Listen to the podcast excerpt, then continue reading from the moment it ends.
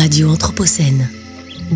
Les rencontres de la photographie, Arles 2022. Shopping, vous êtes un des photographes chinois présents à Arles Oui. Oui. On peut savoir pourquoi? Oui, d'essayer.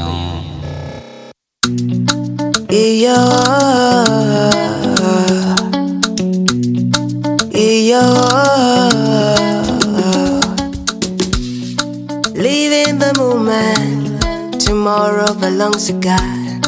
Nothing can break me, nothing can bend me, nothing can bring me down. Love what you hate, we all deserve a chance. La la la la la la. I don't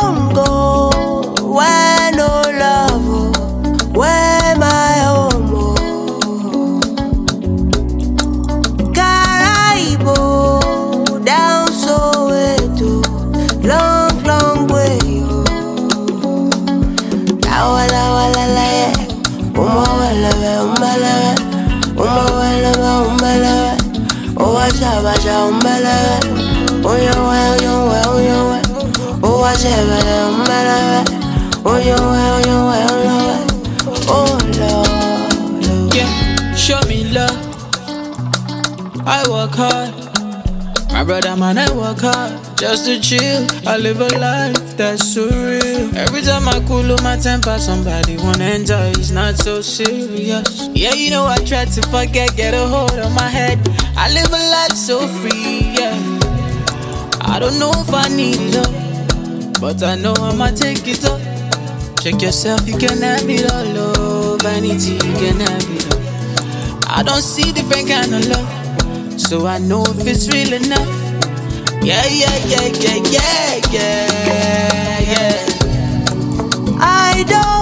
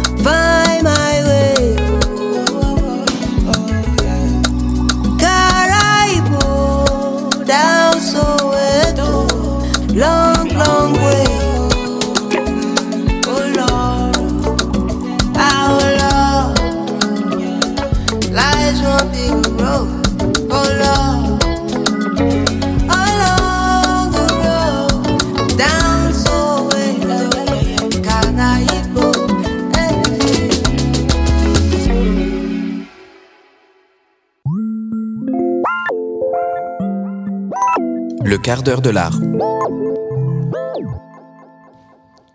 Bonjour à toutes et à tous, vous êtes sur Radio Anthropocène, radio produite par l'École urbaine de Lyon et Radio Bellevue et bienvenue dans l'émission de ce jour, Et si et comme si, nous vous proposons une conversation transdisciplinaire à deux voix sur les rapports entre science, art et société. La science comme l'art décrivent-ils le réel ou le construisent-ils? Construisent-ils Quel rapport entretiennent-ils au réel? Y a-t-il une épistémologie commune entre art et science?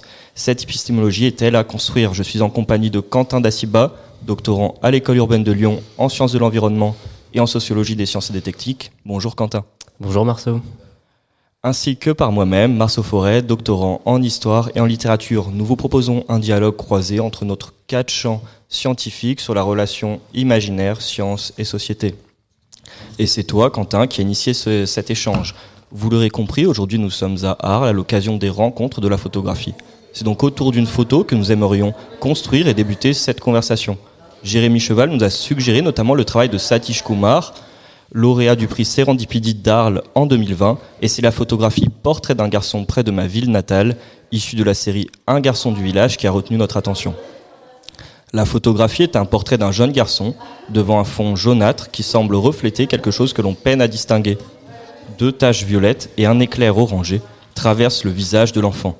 Le procédé technique à l'œuvre, qui joue avec des effets de lumière, apporte une sensation d'étrangeté et de trouble. Et c'est de cette sensation que, face à la photographie, que débute notre conversation du et si et comme si. En effet, l'objet photographique simule la sensation de réel et de fait comme si, et fait comme si ce que nous voyons sur le cliché représentait ce réel.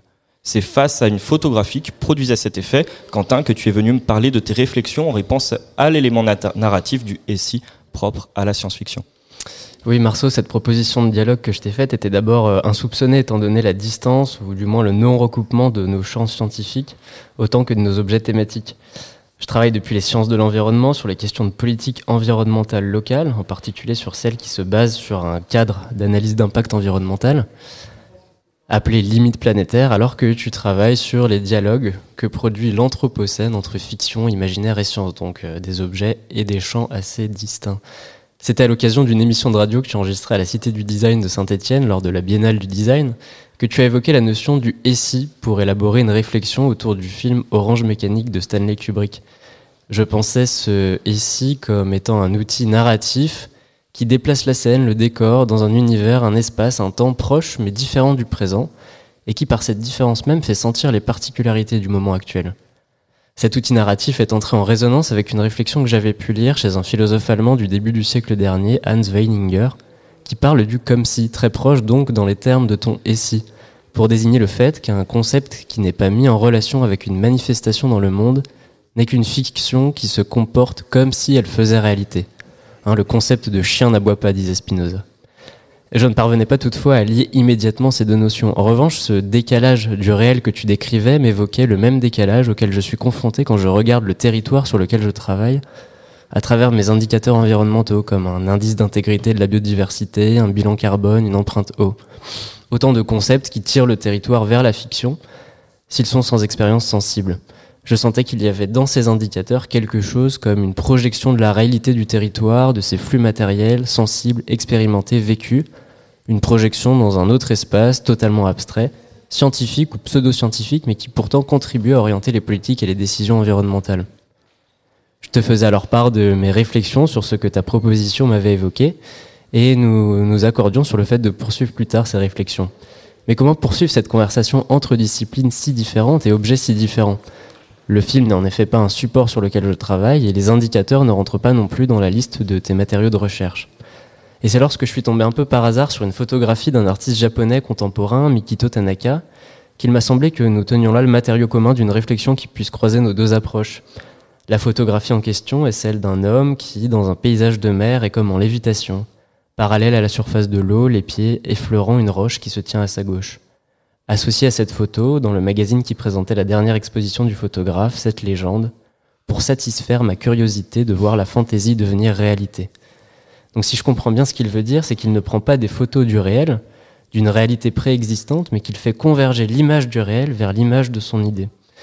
Concrètement, ce qui doit l'intéresser dans le cliché 11 de sa série Try to Go Over There n'est pas la présence d'un rocher affleurant à la surface de l'eau, mais la réalité si, c'est-à-dire l'éventualité où un homme en lévitation prendrait place dans la scène. C'est donc d'abord une idée mentale, une image du réel, qui ensuite est matériellement traduite dans une mise en scène, qui fait réalité, et qui est ensuite euh, retranscrite photographiquement. Mais cette réalité ne préexiste pas à l'acte photographique. Alors que l'appareil photo passe pour être un instrument de capture neutre et objectif du réel, il est ici détourné pour reproduire la vision de ce à quoi l'artiste voudrait que le réel ressemble. Le cliché fait comme si cette réalité avait existé. Ce qui me trouble et me dérange dans ce cliché, c'est précisément ce qui a été arrangé, c'est que je ne sais pas d'emblée où est le truc, l'explication rationnelle qui permet de faire coïncider de nouveau le moyen et la fin, la méthode et le résultat, l'outil et son produit, la photographie comme instrument et comme cliché. Et je me suis demandé pourquoi il n'en irait pas de même avec les indicateurs environnementaux. Est-on sûr de la réalité qu'ils prétendent mesurer et décrire? Est-on sûr que cette réalité leur préexiste? L'indice produit par un indicateur est en effet le résultat d'un appareillage scientifique et technique et d'une circulation entre groupes d'acteurs scientifiques, techniques et politiques. Entre la matérialité qui rentre dans l'appareil à calcul et le résultat qui en ressort, Peut-on encore parler de réalité? La comparaison entre les procédés statistiques et l'appareil photo est très riche. D'ailleurs, on peut désigner les deux par le même terme, une boîte noire. Cette démarche que tu décris, Quentin, c'est ce qui m'a stimulé dans ta proposition de conversation. C'est une forme d'autoréflexivité appliquée à mes recherches, qui consiste à comprendre les processus et dynamiques historiques à l'œuvre qui conduisent aujourd'hui à une émancipation du grand partage entre science et imaginaire instaurée par la modernité. J'aimerais d'abord répondre en convoquant des réflexions issues de l'école de Francfort qui s'intéresse justement à l'immatérialité des sciences et des arts au prisme d'une réflexion matérialiste. Je pense que la sensation d'étrangeté provoquée par la photographie de Mikito Tanaka ou même de Satish Kumar se trouve justement dans cette réalité que l'on prête à la photographie, amplifiée par l'ambivalence temporelle entre l'instantanéité du cliché, son inscription historique, ses réceptions ultérieures et sa reproductibilité. La photographie est censée montrer le réel tel qu'il est, et pourtant, elle ne peut montrer le réel seulement tel qu'il apparaît selon l'œil du photographe, séparé de la réalité par l'appareil technique. C'est sur ce même mode d'étrangeté que joue le film Blow Up de Michael Antonioni, sorti en 1966, où le personnage principal, photographe, s'interroge sur la notion de réel à travers l'un de ces clichés qui, après de multiples agrandissements, ferait de lui le témoin d'un meurtre.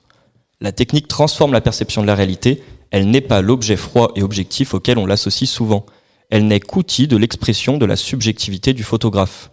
Le philosophe et historien de l'art Walter Benjamin, gravitant justement autour de l'école de Francfort, l'explique dans son ouvrage L'œuvre d'art à l'époque de sa reproductibilité, publié en 1935 mais c'est en convoquant plusieurs autres de ces concepts que l'on peut mieux saisir cette ambivalence temporelle.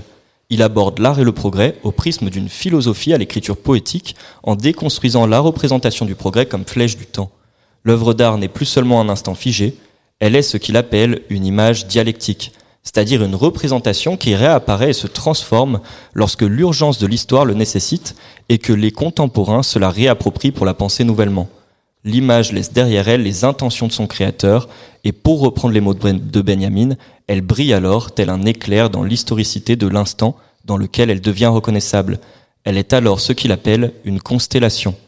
Et ce sont justement ces réappropriations des œuvres que j'essaye de comprendre dans mes recherches en m'intéressant à la façon dont les scientifiques mobilisent la science-fiction et ses imaginaires face à l'anthropocénisation du monde. L'exemple le plus célèbre de cette circulation est 1984 de George Orwell, publié en 1949. Si l'auteur l'écrit en réponse au totalitarisme russe et hitlérien, l'ouvrage est aujourd'hui largement mobilisé pour penser des problématiques contemporaines, comme la surveillance de masse ou les dérives autoritaires des politiques réactionnaires et conservatrices. Plus proche de notre sujet, j'ai constaté hier encore une réutilisation de la figure de Frankenstein de Marie Shelley, publiée en 1818, pour parler de la géo-ingénierie, et donc de la façon dont l'homme joue les Prométhées modernes en modifiant la vie elle-même dans une perspective holiste et technophile. Tes éclaircissements, Marceau, par le détour de l'école de Francfort, me font saisir sous un jour nouveau ce qui se joue dans le constructivisme des sciences de l'environnement. La photo de Mikito Tanaka m'évoquait le décalage entre le réel vécu et le réel projeté, par un appareil photographique ou par un indicateur. C'est cela que j'entends ici par constructivisme des sciences de l'environnement. Les objets qu'elles manipulent et qu'elles transmettent au champ politique ne sont pas les cours d'eau, ne sont pas l'air, ne sont pas la végétation et ses insectes, ne sont pas ces choses qui se manifestent dans l'expérience que nous en avons lors d'une balade, mais sont des coefficients d'intégrité de la biodiversité sans unité, des kilotonnes de CO2 équivalents, des kilomètres cubes d'eau verte, eau bleue, eau grise. Et alors dans ce cas, qu'est-ce qu'un territoire vu par les indicateurs environnementaux? Si ce n'est pas la réalité vécue, qu'est-ce alors? Que nous disent ces indicateurs ramassés en concept et qui font territoire? Tu m'évoques la mobilisation à des époques différentes d'une même œuvre d'art, c'est-à-dire le fait que l'œuvre est extraite de ses conditions de production, reflète son époque, donc des représentations du monde qui lui sont associées, des outils techniques liés à son développement. Je crois qu'il y a dans cette circulation d'une œuvre autonomisée de sa genèse, c'est-à-dire décontextualiser un parallèle fort avec la circulation des outils et méthodes scientifiques entre époques qui sont utilisés aujourd'hui dans des contextes éminemment différents de ceux dans lesquels ils ont été développés. Or, en utilisant un outil de calcul, par exemple, sur des objets qui n'ont rien à voir avec les objets initiaux sur lesquels ils s'appliquaient, ce sont les propriétés de ces objets qui sont transférées aux nouveaux objets sur lesquels ils s'appliquent désormais. Tu me parles de la circulation de l'œuvre majeure de George Orwell. Eh bien, je vais t'illustrer mon propos à partir d'une œuvre majeure en sciences de l'environnement, celle qui s'est aussi vue réutilisée entre les époques. Mais ce n'est pas de cette histoire-là que je souhaite te parler, je vais te parler de l'histoire des outils et méthodes scientifiques qui ont abouti à cette œuvre. Une histoire en amont plutôt qu'une histoire en aval, si tu préfères. L'œuvre en question, c'est le rapport du Club de Rome de 1972, aussi appelé rapport Meadows, en référence à ses coordinateurs, Denis et Melinda Meadows, et aussi appelé rapport Halte à la croissance, qui est d'ailleurs son titre original. Ce rapport montre qu'une croissance économique et démographique infinie n'est pas compatible avec un monde aux ressources finies. Ça, les conclusions, c'est ce qui a circulé jusqu'à notre époque et qui a été réutilisé par différents acteurs, les Nations Unies, à travers leur politique de développement durable à la fin des années 90 et jusqu'au début des années 2010, 2010 les activistes environnementaux, comme les décroissants, qui dès les années 70 doublent les conclusions du rapport d'une critique du capitalisme, et plus récemment les tenants de la collapsologie pour qui ce rapport était prémonitoire d'un effondrement à venir de la société thermo-industrielle. Mais ce n'est pas sur cette circulation de l'œuvre que je veux insister. Ce qui me semble davantage intéressant, c'est de révéler la circulation des outils et méthodes scientifiques qui se sédimentent en elle, et cela afin de retracer l'évolution de l'épistémologie des sciences de l'environnement, du réalisme vers le constructivisme. Le rapport Meadows est le résultat du travail de l'ingénieur américain Jay Forrester qui écrit l'année précédant l'apparition du rapport un livre intitulé World Dynamics.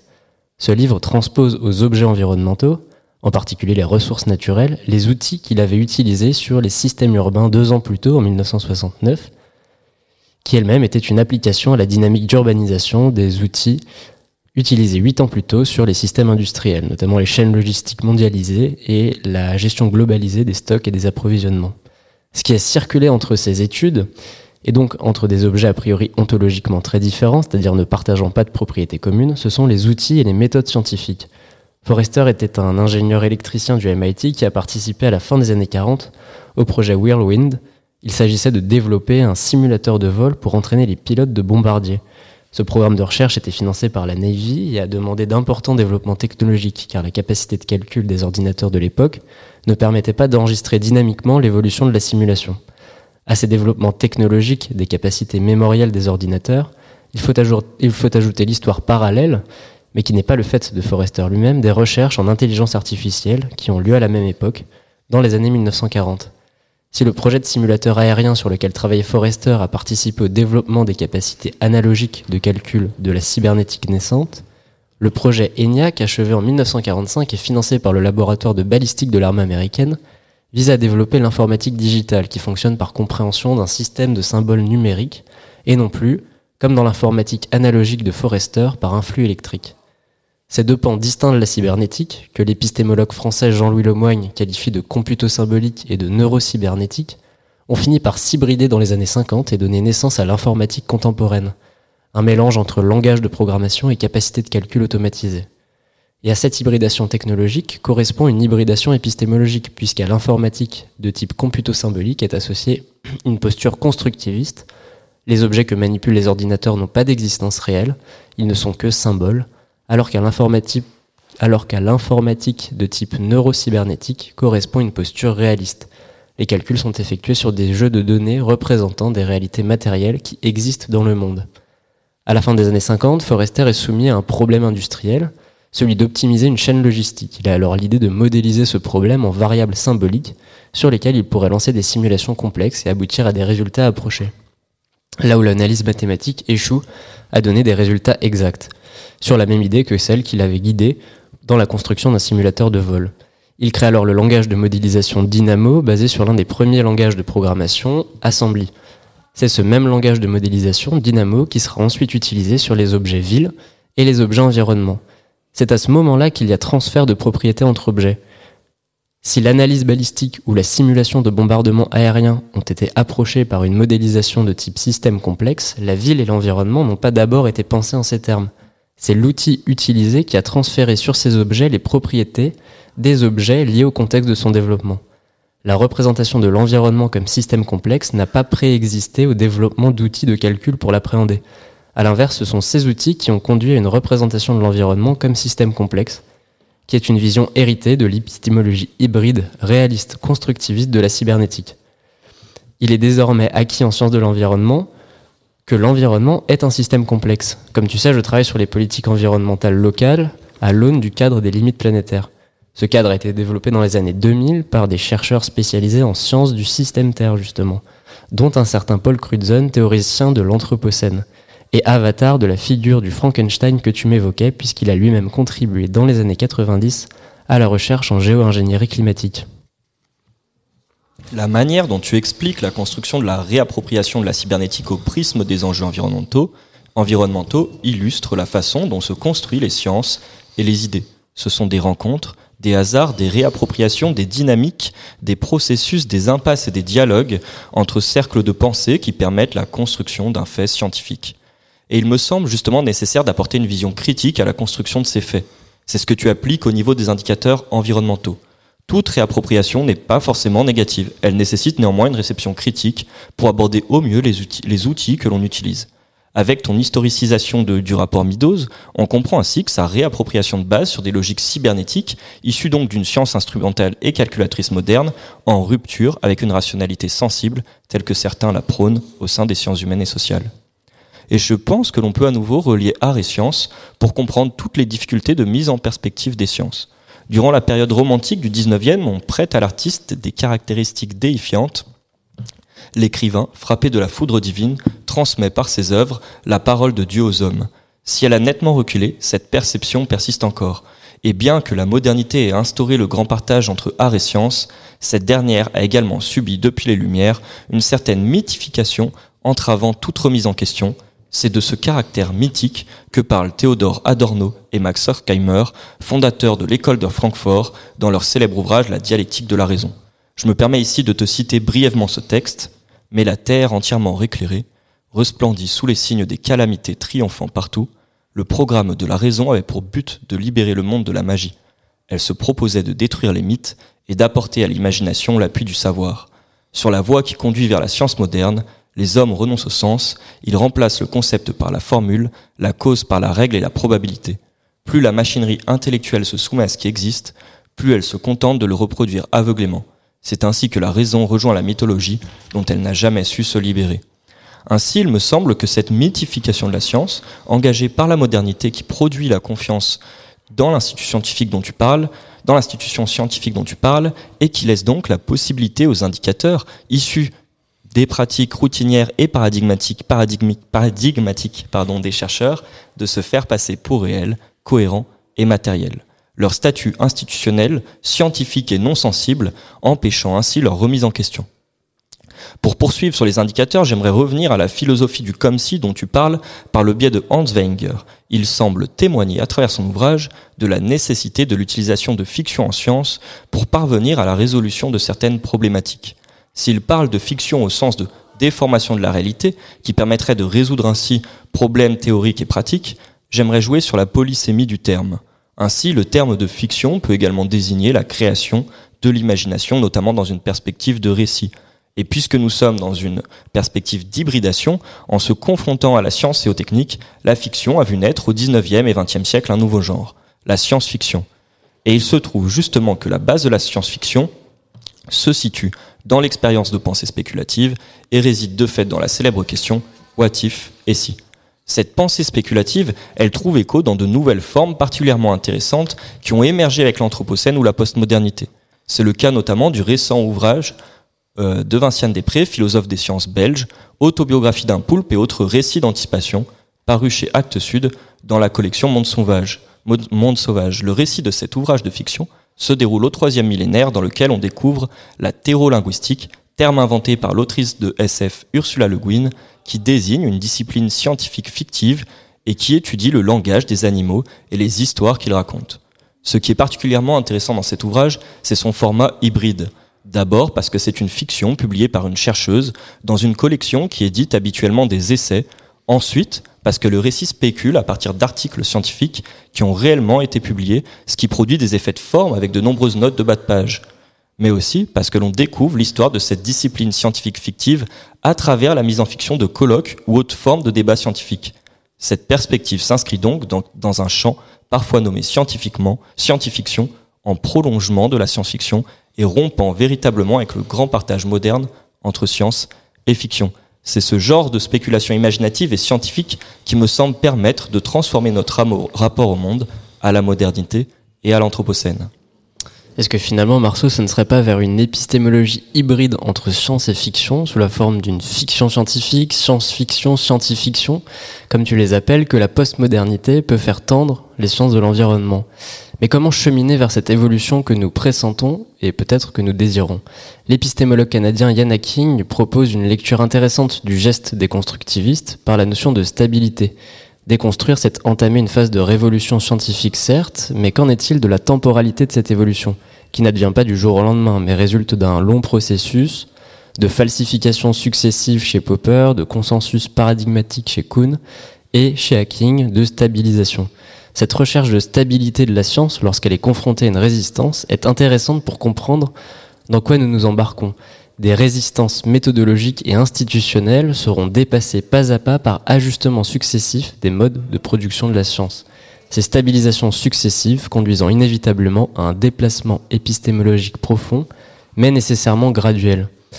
Je conclurai provisoirement, Marceau, notre discussion par un dernier écho à la fois à tes propos et au lieu où nous nous trouvons, la ville d'Arles, en citant un extrait d'une pièce de théâtre publiée en 2013 chez Actes Sud, puisque nous sommes dans la ville mère de la célèbre maison d'édition. Cet extrait est tiré de la pièce Variation sur le modèle de Kraplin, ou le chant sémantique des lapins en sauce, écrite par Davide Carnevali et traduite de l'italien par Coraline Michel. Caroline Michel. La pièce raconte l'histoire d'un père, nommé le premier homme, qui est atteint de troubles de la mémoire et de son fils, nommé le deuxième homme, qui tente désespérément de reconstituer l'histoire de son père à partir des bribes inco incohérentes que celui-ci lui laisse. Un troisième homme, personnage hybride entre la figure du médecin et celle d'un conseiller intérieur, complète la distribution. Je cite donc, en commençant par une didascalie, le deuxième homme se lève, il tend la main au troisième homme. Le troisième homme. Il n'y a aucun lien. Je sais que c'est compliqué, mais vous ne devez pas penser à son processus mnémonique en termes rationnels. Sa mémoire se confond avec son imagination. Ce qui se perd, c'est le lien qui met en relation les concepts.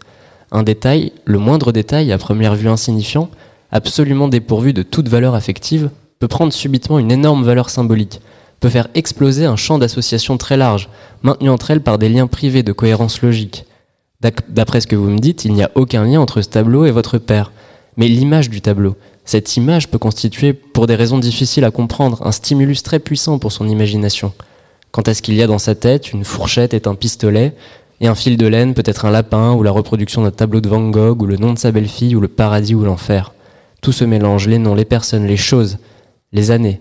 1944, 1950, 56, 68, 89, 92, tous ces nombres ont pour lui la même valeur, qui est une valeur égale à zéro ou tendant vers l'infini. Dans sa tête, les choses tendent à devenir d'autres choses, elles sont en perpétuel devenir. C'est pour cette raison qu'elles ne signifient plus rien, elles ne signifient rien, elles ne signifient pas. Merci Quentin pour cette lecture et c'est ainsi que se termine cette émission et conversation radio transdisciplinaire et si et comme si, dialogue qui se poursuivra, je l'espère, sous d'autres formes encore dans les jours à venir. Nous vous laissons maintenant entre les mains de Yindra Kratochville dans le cadre de ces sons anthropocènes. Nous vous souhaitons une bonne journée sur Radio Anthropocène. Merci Quentin pour cette conversation et au revoir. Merci Marceau. Le quart d'heure de l'art.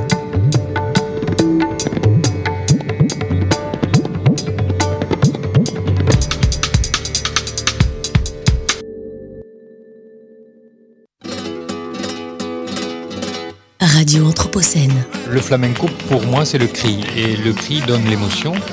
Mais en photo, euh, contraire du cinéma, on n'a pas la possibilité de restituer ce cri. Les rencontres de la photographie. Arles 2022.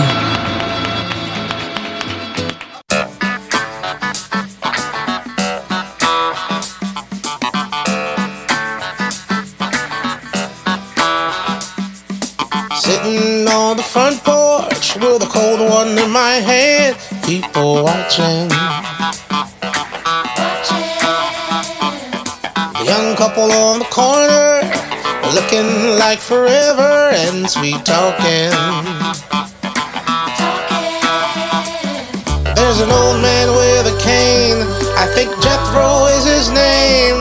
He's having a little trouble on the street crossing. But I'm not going nowhere.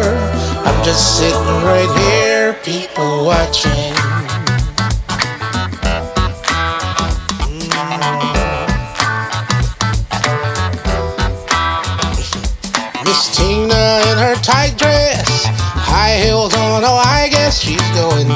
Downtown. The old men all aflutter, elbowing each other when she comes around.